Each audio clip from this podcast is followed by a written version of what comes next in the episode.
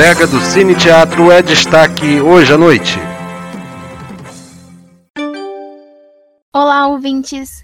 Espero que estejam todos bem. Sejam muito bem-vindos a mais um episódio do podcast Relicária Cultural, um projeto da disciplina Patrimônios Culturais e Turismo do curso de Turismo da Universidade Federal de Juiz de Fora. Palco de grandes emoções e de criações artísticas, além de ser um dos exemplares mais marcantes da arquitetura eclética em Juiz de Fora, o Cine Teatro Central faz parte da história de muitas pessoas que o visitam, principalmente por conta dos espetáculos que acontecem lá. Hoje, ele vai ser foco do nosso episódio sobre patrimônio e cultura. E a nossa equipe é grande. Eu sou a Vitória Camilo. Eu sou Rafaela Toni. E eu sou Anderson Simões. Eu sou o Avelino Tadeu. Eu sou Camilo Oliveira. Eu sou Rebeca Quadros. E esse é o Relicário Cultural. Nos anos 20, Juiz de Fora necessitava de um espaço artístico condizente ao seu apelido, Manchester Mineira. Então, o Cine Teatro Central foi criado nesse contexto para valorizar ainda mais a cidade, inserindo-a no circuito cultural das artes na época. Ele foi inaugurado em 30 de março de 1929 e, desde sua criação, possui uma importância significativa e marca a vida do juiz forano e dos artistas que nele se apresentam. Parte disso foi devido à sua estrutura, trazida do exterior e suas belíssimas pinturas internas, que até hoje encantam a todos e que na época foi uma surpresa para a população. Nessa época, o Cine Teatro era um espaço que recebia apresentações de música, teatro e cinema, que na época era mudo, contando com orquestras para acompanhar os filmes. Sim, antes ele funcionava como cinema. Não é à toa que seu nome tem cine, não é? O triste é que após décadas de sucesso, em meados dos anos 80, devido à queda no interesse por cinema, o Central caiu em período de abandono. Mas, pouco tempo depois, como resultado de um movimento de grandes artistas brasileiros e manifestações populares, houve o tombamento do teatro e ele se tornou então patrimônio cultural do município. Já em 1994, a UFJF fez a aquisição do imóvel através de recursos do Ministério da Educação e entrou para a lista de bens tombados pelo Instituto do Patrimônio Histórico e Artístico Nacional, também conhecido como IFAM. Em 1996, o Cine Teatro passou por um grande processo de restauração na pintura e na estética, e mais recentemente, em 2015, por mais um processo de intervenção voltado a aspectos da manutenção do edifício. Devido à magnitude do teatro, grandes artistas já passaram por ele e marcaram sua história. Só para a gente mencionar alguns nomes, a gente tem Caetano Veloso, Chico Buarque, Milton Nascimento, Ney Mato Grosso, Djavan, Laura Cardoso, a Cristiane Torlone. Vale destacar também que todos eles elogiaram aspectos relacionados ao espaço, como acústica, beleza e o valor histórico para o Brasil.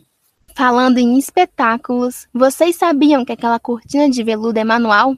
Sim, tem muita história por trás da história. E isso faz com que o Cine Teatro Central seja tão significativo para todos. Com isso, hoje trouxemos um pouco mais do teatro, aqui no episódio, mais especificamente sobre a restauração. Sabemos que a restauração e o resgate de um patrimônio é algo complexo, que demanda mão de obra especializada e recursos. Para restaurar o Cine Teatro Central, foi preciso remover camadas de tinta, poeira, mofo e descaso. Como demanda bastante recursos, era necessário ter uma verba e apoio financeiro para dar início ao processo. A verba veio através da inclusão do teatro no Programa de Incentivo à Cultura, a Lei do Mecenato, que possibilitou o apoio financeiro de grandes empresas ao projeto de restauração, beneficiando-se, em contrapartida, de incentivos fiscais.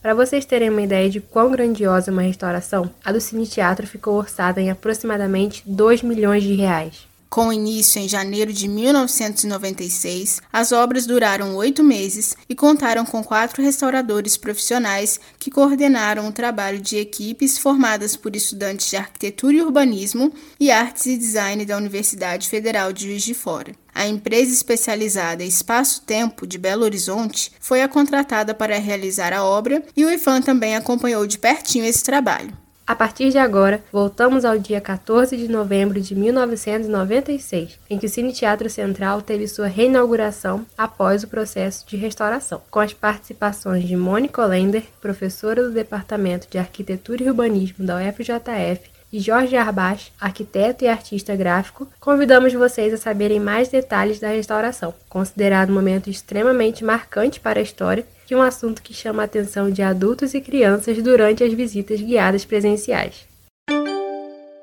Jorge Abache possui graduação em Arquitetura e Urbanismo pela Faculdades Integradas Bennett, mestrados em Arte e Cultura pela Escola de Comunicação na Universidade Federal do Rio de Janeiro e doutorado em Ciências da Comunicação pela Universidade de São Paulo.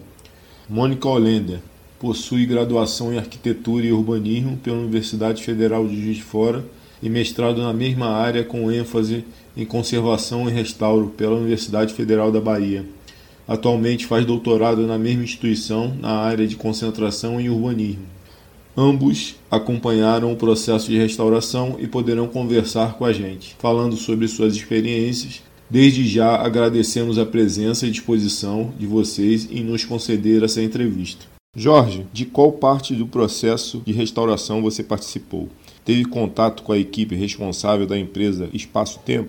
Olha, eu participei de todo o processo, pois eu era membro do primeiro conselho administrativo do Central. Éramos três membros da universidade e dois da prefeitura. total, cinco membros compunham o, o conselho diretor. E, a, devido ao meu perfil, como arquiteto, artista gráfico, professor do curso de arquitetura, professor de desenho do curso de arquitetura, interessado pela história da cidade, com esse perfil eu fui indicado para estar no conselho. E eu, eu pude atuar na seleção das empresas né, que participaram do edital para a restauração. Esse edital foi ganho pela, pela empresa Espaço Tempo. E foi uma, uma escolha muito feliz que nós fizemos, né, porque é uma empresa muito competente, diretores, né, que é o Max e a Marta, né, trouxeram um know-how fantástico para a cidade, né, e estimulou é, muitos técnicos e estimulou alunos né, do curso de arquitetura, alunos de arte, e, e com eles eu tive um contato permanente, né, cotidianamente. Né?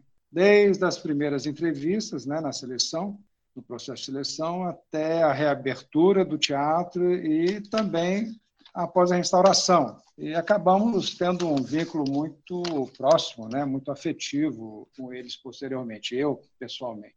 É, a empresa ela trouxe é, um know-how, né, uma experiência né, na área de restauração, é, porém, como era uma empresa de fora, de Juiz Fora, eu fiz uma ponte né, para coleta de informações iconográficas né, complementares para o trabalho deles. Eu busquei imagens, detalhes né, nos arquivos do Museu Mariano Procópio, no arquivo histórico da universidade, é, nas imagens dos arquivos dos cinejornais do João Carriço e, e na busca do na Funalfa, né, é, fui até o arquivo do Museu da Imagem do Som, pude encontrar um depoimento de um artista que trabalhou com Ângelo Bige, que coordenou e, e, e, autor de muitas pinturas, né, que estão lá no Teatro Central, né?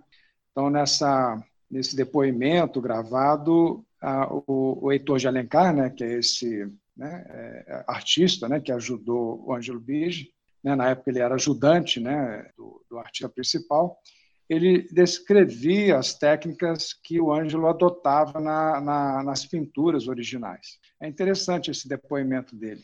Também, é, durante o processo né, de restauração, eu fiz a seleção dos bolsistas estagiários, né, dos alunos de arquitetura que participaram dos trabalhos. Né, foram dezenas. E a Mônica Olenda, eu acho que foi uma delas, né, que ela participou da restauração. É, foi, é, na época era minha aluna e hoje é professora do curso de arquitetura. Né, é, isso, para mim, é muito gratificante. É, é, muitos alunos, né, na época, que foram bolsistas, que participaram do trabalho é, se interessaram pela área da preservação e da, da restauração, que após formados se especializaram na área. Então, é, foi um detonador de um processo, aí foi um, uma, uma estufa, né? Foi um celeiro aí de, de, de uma garotada muito legal. Hoje está aí profissionalmente atuando, é, muitos nessa área da, da preservação e restauração. E algo que, que ocorreu muito interessante durante o processo de restauração foi o interesse da população pelo que estava acontecendo. Todos queriam ver o que acontecia atrás dos tapumes e, devido a isso, tive que instituir umas visitas guiadas, onde um, um, determinado dia da semana, se não me engano era terça-feira, pela manhã, as pessoas iam se inscrevendo né, para poder participar dessas visitas, e nesse processo eu ia relatando o processo técnico né, de restauro e os achados e as curiosidades sobre o teatro, que nessa minha coleta de informações, muitas informações curiosas, interessantes, né, que não fazem parte do visual do teatro, acaba, acaba, acabou fazendo parte do imaginário do teatro. Né? Muita coisa interessante. Jorge, para fazer a restauração foi preciso um apoio financeiro e incentivos. Esse processo na época foi difícil? Havia na época é, um ambiente extremamente favorável e que a cidade soube aproveitar nesse aspecto do financiamento, dos recursos, tudo mais. Ou seja, o presidente na época era o Itamar Franco, né, com uma ligação muito forte né, com o Juiz de Fora, né, formado tecnicamente aqui e politicamente também, formação toda de, dele, a carreira política. E, e o ministro de, da, da, da, Educação, na época né, do Itamar, era o Murilo Ringel, também com fortes ligações culturais, acadêmicas com o Juiz de Fora. Isso foi, foi muito propício, né? isso ajudou muito nesse processo, porque o teatro era de propriedade particular, era da franco-brasileira. E é, nesse arranjo, né, é, e o interesse pelo, por esse bem, por esse, por esse ícone, que é o central, o, houve uma mobilização geral e a, o ministro da Educação adquiriu em favor da Universidade Juiz de Fora. Então, isso foi muito, muito favorável, né? foi tudo muito propício né? para poder ter essa, esse desfecho exitoso. A boa relação com a cidade dos dois permitiu que a universidade adquirisse e passasse a ser uma propriedade. E a administração desse, do teatro, naquela, naquele momento, passou a ser da prefeitura, para que se tornasse o nosso teatro municipal. Daí essa composição do conselho diretor na época, de ter três membros da universidade e dois da prefeitura.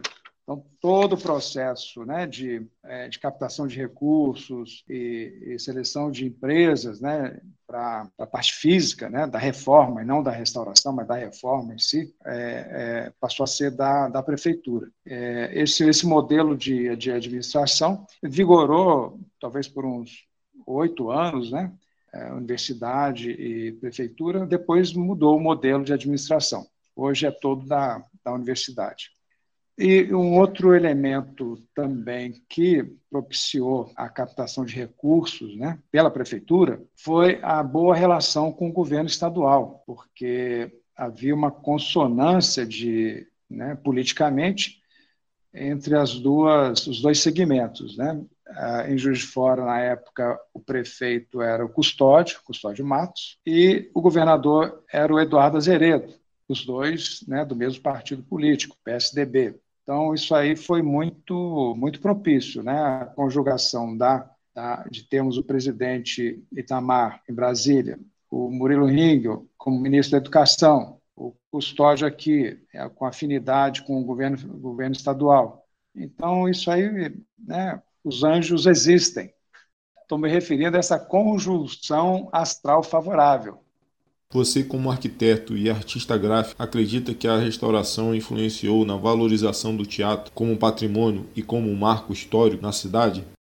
Permanentemente foi um aprendizado lidar nessa parte administrativa, né? porque eu, eu, eu havia chegado para a universidade dois anos antes, mas acompanhando todo o processo aí administrativo de aquisição do teatro né, pela universidade, né? E logo depois que foi consolidada a aquisição, eu fui convidado a participar do, do conselho. E foi muito gratificante né, ser convidado para compor esse conselho, logo após a aquisição.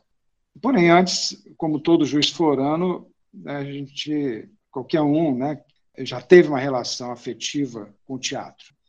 Mas a gente pegou o teatro ainda com a franco-brasileira, com aquelas sessões de cinema muito populares, né?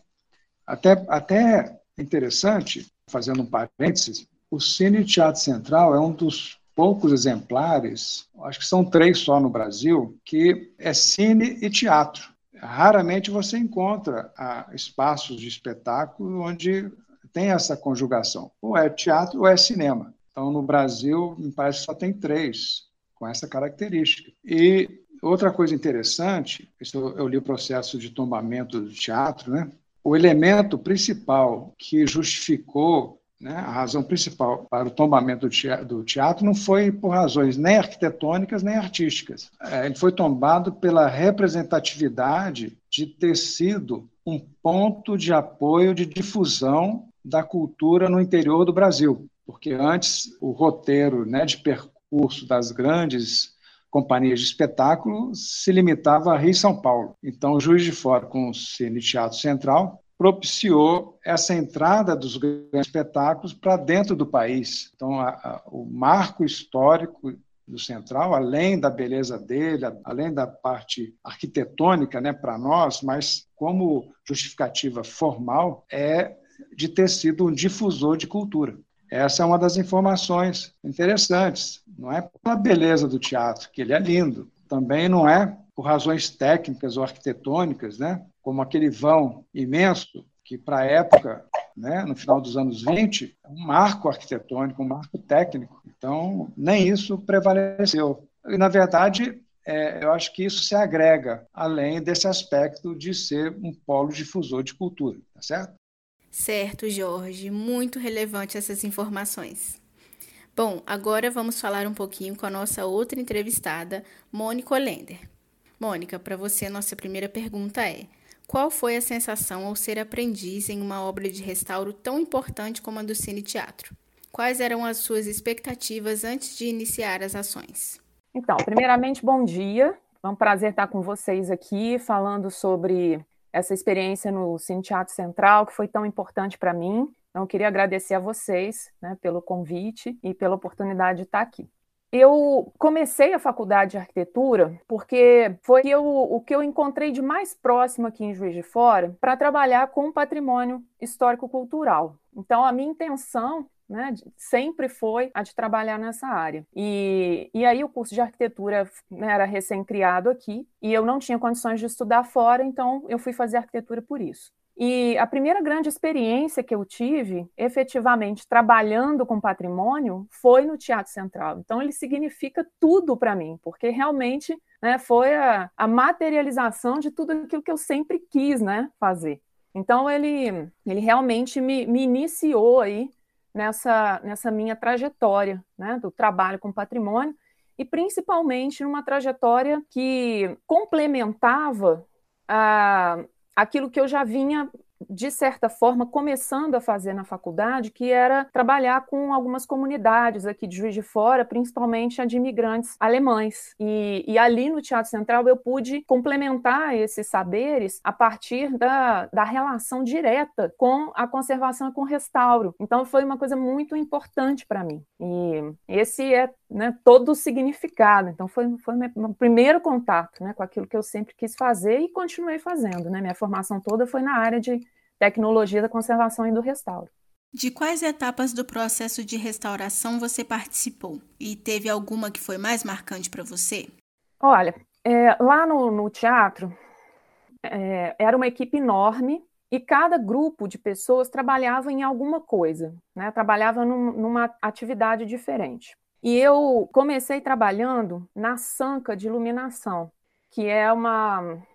A gente olhando para o teto, tanto na direita quanto na esquerda, é como se fosse a terminação do teto. Né? Ele faz uma, uma certa curva e ele termina na sanca onde ficam as, as luzes para iluminar exatamente as extremidades do, do teto. Né? E estava muito deteriorada aquela, aquela pintura, aquela imagem né? É, que a gente hoje consegue interpretar na sanca.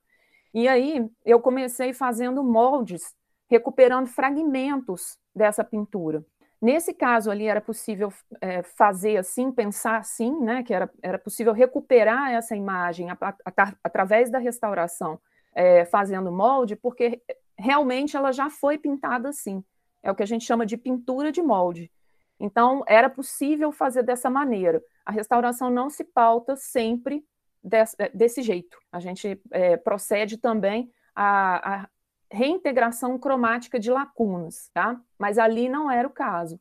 Então, eu, eu comecei fazendo os moldes, recuperando os fragmentos com uma outra amiga. Então, a gente tentava pegar essas várias partes ao longo de toda a sanca para poder fazer o molde em acetato. Então, esse molde serviu para restaurar toda a imagem da sanca, tanto na parte direita quanto esquerda. E depois eu fui participar da higienização, ou seja, da limpeza superficial do painel que fica à esquerda do palco quando a gente olha para ele. Então eu, a gente tinha uma, né, tinha um andaime ali, e aí eu e essa mesma amiga ficávamos ali sentados né, o tempo todo, higienizando, né, parte por parte daquela, daquela pintura que está à esquerda ali do palco. Como foi a experiência de trabalhar em equipe? Né? Você disse muito dessa amiga, mas eram só vocês duas ou tinha mais gente? Você teve contato com outras pessoas também? Então, a equipe era enorme. Então, né, como eu falei, cada grupo de pessoas ficava com uma, uma ação ali diferente, uma atividade diferente, né? E o que me encantava muito ali eram os sons os sons das várias pessoas trabalhando ao mesmo tempo. Então, eu acho que aquela atmosfera que foi criada ali entre as, as vamos colocar assim, os aprendizes de restauração, mas também o pessoal da obra, né, os operários que estavam lá é, é, mexendo né, na, na, na, base, né, na base das paredes, fazendo a parte mais bruta né, daquele, daquela recuperação. E e eles ficavam o tempo todo passando pela estrutura do andaime. Então, a cada momento assim que eles iam se deslocar ali pela estrutura, é, eles falavam entre si. Então, ficava aquele, né, aquele som de gente falando, né, é, muito característico deles, mas também muito característico de cada grupo de aprendizes. Ficava um rádio ligado o tempo todo. Então, eu me lembro que foi uma época do Tears for Fears, né? Aquele, aquele conjunto, e, e, tocava muito as músicas deles ali. E aí teve um dia que eu e essa mesma amiga, né, saímos, fomos na loja americana e compramos um CD para escutar em casa, né? Então foi uma coisa muito bacana, assim, e muito marcada pela, né, por essa ressonância de sons. E, e isso eu trago muito comigo, assim, muito na memória, né? Memória da pele, assim. Para vocês, Quais foram os maiores desafios do processo? Gente, o maior desafio foi o prazo, tempo. Apenas este foi o maior adversário nosso, pois no restante havia uma conjunção de forças positivas, todas favoráveis ao processo de restauração. Todos estavam imbuídos deste propósito. A população, o meio artístico, os acadêmicos, a prefeitura, os intelectuais, os empresários, jornalistas, os políticos, todos, literalmente todos. Havia no entorno do teatro uma veneração, posso dizer até uma sacralidade pelo que estava ocorrendo. Somente o tempo. Esse era o adversário implacável. Porém, chegamos com êxito, ou melhor, em êxtase. É isso aí. É, os maiores desafios, eu acho que foi a inexperiência mesmo, né? É, como o próprio nome diz, aprendiz, né? você está ali realmente para aprender uma série de coisas, para exercitar habilidades, né? Só que a gente está lidando com algo que é único, indivisível e que e não reproduzível. Então, qualquer coisa que a gente faça ali de errado vai danificar, vai, né, vai trazer uma perda. Mesmo quando a gente está trabalhando ali, né, procurando restaurar né, com essa intenção, a gente está provocando perdas, porque a gente está retirando dali marcas do tempo. Que, de qualquer forma, se a gente for pensar, por exemplo, né, quando eu falei da higienização, se a gente for pensar que é algo que está, talvez, dificultando a nossa relação, né, no caso da pintura parietal ali, ou com uma pintura, por exemplo, de tela, né, um verniz é, que escurece ao longo do tempo, né? Então, ele pede a nossa fruição né, ampla daquilo, porque ele vai escondendo detalhes, ele vai escondendo cores, né? Mas mesmo quando a gente chega ali para fazer essa higienização, para né, tentar retirar essa camada que está interferindo ali na nossa fruição, a gente está intervindo. Então, a, a, a, restauração ela, ela, ela precisa estar tá sempre amparada por questões é, teórico-metodológicas muito rigorosas, que entram na, nas questões éticas, inclusive. Então, eu acho que o maior desafio, e naquela época, né, eu, eu nem pensava assim, claro, né, é, mas naquela época eu já tinha noção de que eu precisava estar muito focada, porque eu estava trabalhando com solventes, eu estava trabalhando com bisturi, processos de remoção mecânica e, e química, e qualquer coisa que acontecesse ali, é, eu ia provocar uma perda. Né? Então, eu acho que esse foi o maior desafio, tentar entender assim, até onde eu podia ir. E até hoje, a gente, a, a, é, em relação ao restauro, se discute exatamente os limites, né? O restaurador sempre se, se entende como uma pessoa que não vai provocar algo. Então, ele vai sempre avançando, né? E, e isso é perigoso. É perigoso. Desde né, a virada do século XIX para o XX, os restauradores já diziam isso. As pessoas que se preocupavam né, com, com os métodos da restauração. Restauradores são homens, é, naquela época só homens, né? mas são pessoas perigosas. Então, cuidado, porque é exatamente isso, né? Podem trazer danos. Vocês acham que a relação da população com o teatro mudou depois da restauração? Bom, com certeza houve. Uma primeira, é, uma primeira relação que a gente pode considerar é exatamente o fato de que depois dessa, dessa obra, né, depois dessa, dessa intervenção que aconteceu, as pessoas puderam efetivamente compreender o que estava ali naquelas paredes, né? Compreender é, que, que, imagens eram aquelas né, que tinham sido pintadas e que ambiência que se procurou criar ali. Né? Então, realmente, assim, uma, uma, primeira relação que a gente pode ressaltar é essa, né? De você conseguir compreender efetivamente o que o, o autor né, quis, quis levar ali para aquele, aqueles espaços. E eu acho que em relação a, ao que o, o próprio teatro passou a oferecer para as pessoas, né, o, o que, que, foi possível começar a ser feito ali, é, em função de que já estava recuperado e podia receber as pessoas, porque antes estava numa situação muito, muito precária. Né? Então, é, a própria confiança de você poder abrir o espaço e entender que essa abertura não vai ser mais uma causa né, de degradações, ela, claro, né, ela vai ampliar consistentemente aquilo que é oferecido para todo mundo. E aí isso facilita né, o acesso, amplia o acesso das pessoas. E eu acho que isso foi uma coisa muito importante. Apesar de que não significa que todas as pessoas se sentem à vontade de estarem ali. Então, até hoje, eu, eu, claro, desde aquele momento ali até hoje, é possível a gente perceber segregação, sim, tem, né, as pessoas de repente passam por ali e veem que tem uma, uma atividade lá gratuita, por exemplo, mas elas não se sentem pertencentes àquele espaço, elas não entram. Então, eu acho que isso é muito importante, assim, a gente ressaltar para não romantizar a questão, né? Para a gente deixar bem claro que, apesar de tudo isso e apesar dessa frequência ter se ampliado muito, né? E, e, e, principalmente a universidade estando por trás é, de várias dessas situações que acontecem ali e que são oferecidas gratuitamente, né?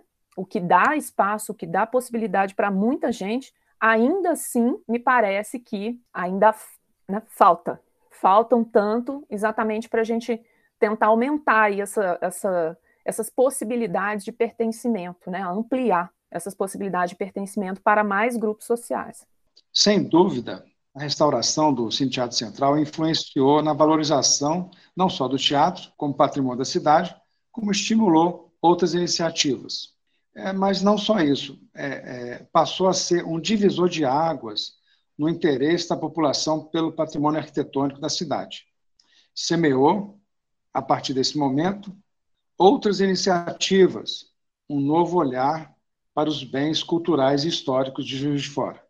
Eu sinto que é uma é um certo um certo resultado de um processo que já vinha de longa data. Né? Esse é o meu ponto de vista. Por quê? Estou fazendo aqui um, um, um retrospecto.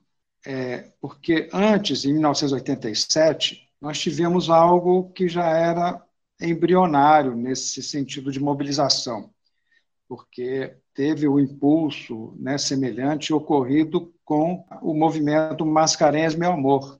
Ali foi um movimento espontâneo, reunindo artistas, intelectuais, acadêmicos, jornalistas, personalidades, se mobilizando em favor do resgate da antiga fábrica é, como produtora de cultura, né? o interesse né, se transformar a fábrica têxtil numa fábrica de, de, de arte e cultura.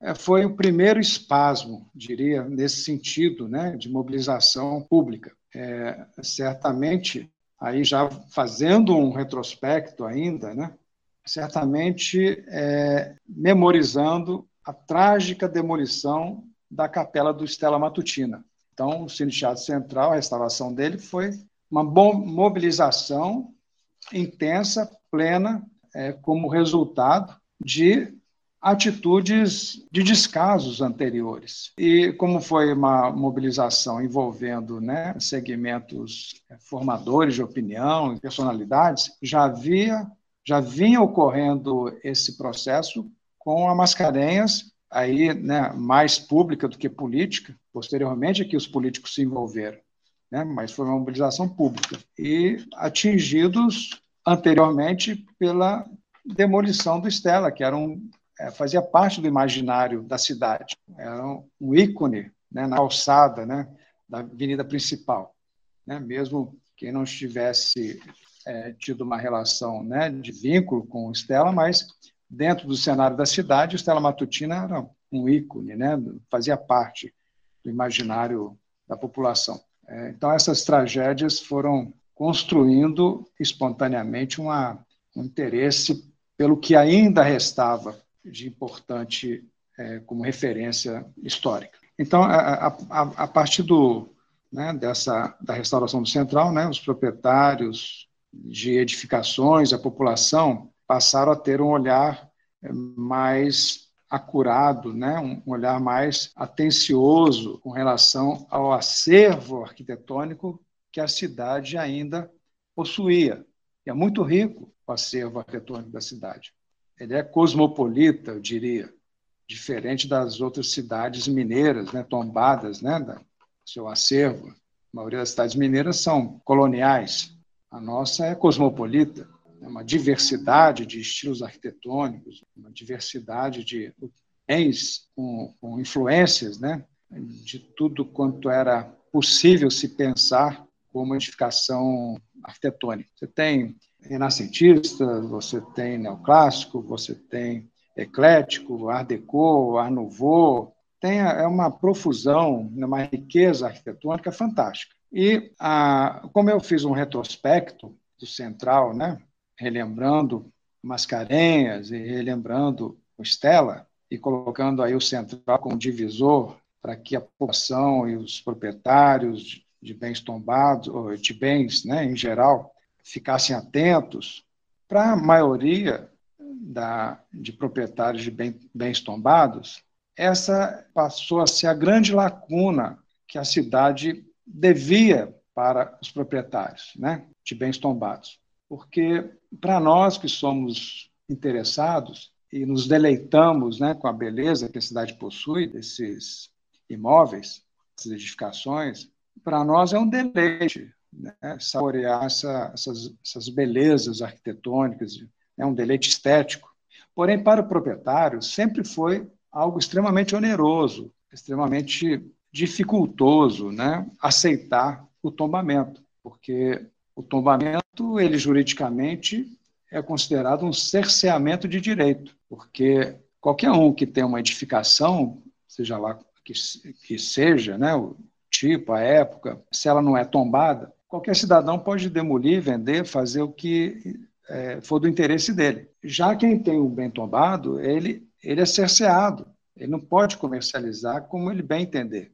Então, juridicamente, isso é considerado um cerceamento de direito e na área jurídica também é considerado como uma desapropriação sem compensação. Porém, agora, na segunda-feira, depois de amanhã, eu diria que haverá um coroamento, uma ação de justiça para com o proprietário. A prefeita Margarida vai regulamentar a lei de transferência do direito de construir. Ela pode ser considerada como, uma, como um valor de compensação pelo tombamento. É como se ressarcisse o proprietário pelo bem tombado.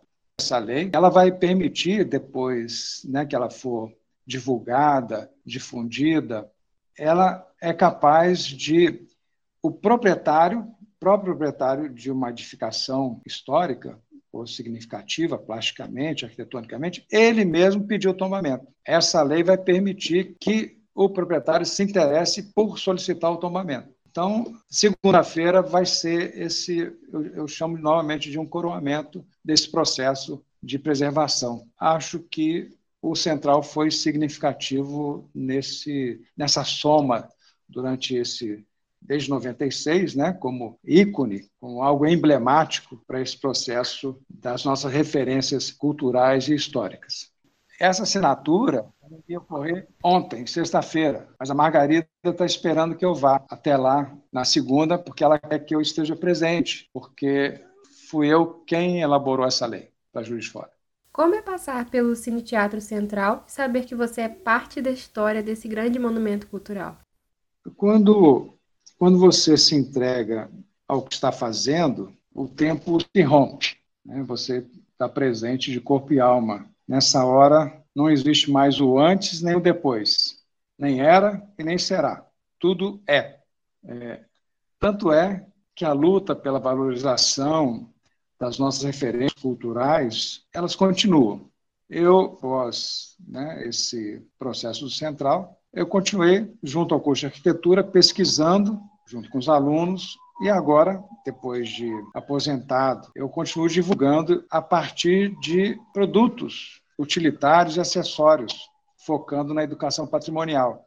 Eu tenho como artista gráfico, né, como, como design de produto, eu, eu tenho utilizado nas minhas peças né, o tema das referências arquitetônicas, tanto de edificações quanto detalhes. Né? Tenho trabalhado com, com utilitários bem populares, caneca, mousepad, porta-copo, almofada, é, focando essa, esse tema. Mas isso aí, na verdade, que eu estou fazendo, além de, de ser um, né, uma prática, um deleite né, profissional, na verdade, o que eu estou fazendo é um trabalho de sedução. É um trabalho para envolver a população com esses pequenos objetos, né? Eu tenho caprichado muito nessas peças, né?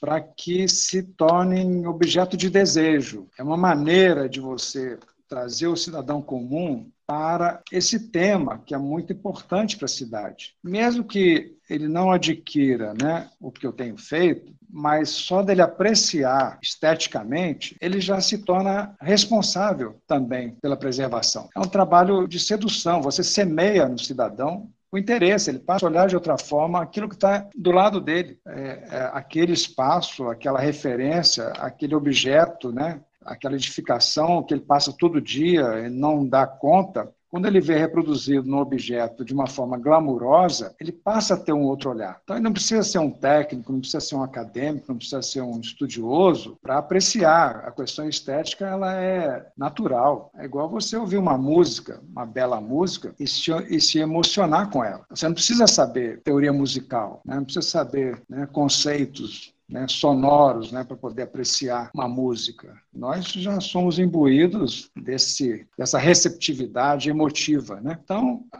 mesmo tendo saído né, da sala de aula, eu tenho ainda mantido esse compromisso com é, essa, esse tema né, do cenário urbano histórico. E, no fundo, também, para mim, é uma declaração de amor à cidade. Eu não sou de Juiz de Fora, adotei Juiz de Fora e sinto Juiz de Fora me adotou. Nesses anos todos que eu estou aqui, é uma forma de retribuir o que ela tanto me ofereceu. Ah, bom, incrível, né? Incrível. Eu, eu me lembro, assim, e tá na minha pele mesmo, né? Uma questão de, de memória, assim, aflorando o tempo todo. É, eu me lembro que a gente usava jaleco, é, jaleco né, da área de saúde, né? Jaleco branco. A gente usava para não, não ter perigo de estragar a roupa, né? E aí, é, nas, nos intervalos, a gente fazia questão de sair com os jalecos pela Alfred afora. porque a gente queria ser identificado como aquelas pessoas que estavam ali, né? Era um orgulho imenso. Então, toda vez que eu passo ali, toda vez que eu entro lá, é, é, é, algo tremendo de novo, né? É uma experiência novamente, porque aflora memória, afloram sensações, afloram emoções, né? E aquele sentimento de orgulho, assim, de estar participando daquilo, né?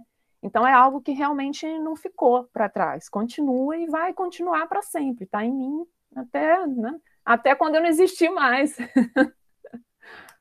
Vocês estavam presentes na reinauguração? Como vocês se sentiram ao verem tudo pronto para receber o público novamente? Tava, tava. E a gente foi recebido lá pela, pela Marta Plaza, né, que, é, que foi a restauradora responsável. E quando a gente chegou, ela estava com uma plaquinha de agradecimento, né, para cada um de nós. E aí a arquibancada lá em cima estava separada também para a gente sentar, né? Então foi aquela emoção de, de, de, chegar ali, né? E ela reconhecer o trabalho da gente é, e a gente ter um lugarzinho, né? Para ficar todo mundo junto. E, e foi uma, assim, aquela, aquela sensação de mãe mesmo, né? Eu vi as pessoas se aproximando da parede, assim, eu sai daí, sai daí, chega para lá, não vai, não vai estragar aquilo que a gente fez porque isso é muito fácil, né? Tem pessoas que encostam na parede e dobram a perna e põem o pé na, na parede, né? Então foi aquela sensação, gente, sai, sai, se afasta. E, e, tinha uma pessoa do meu lado, que não era do grupo, que estava chupando bala. E ela estava jogando papel no chão.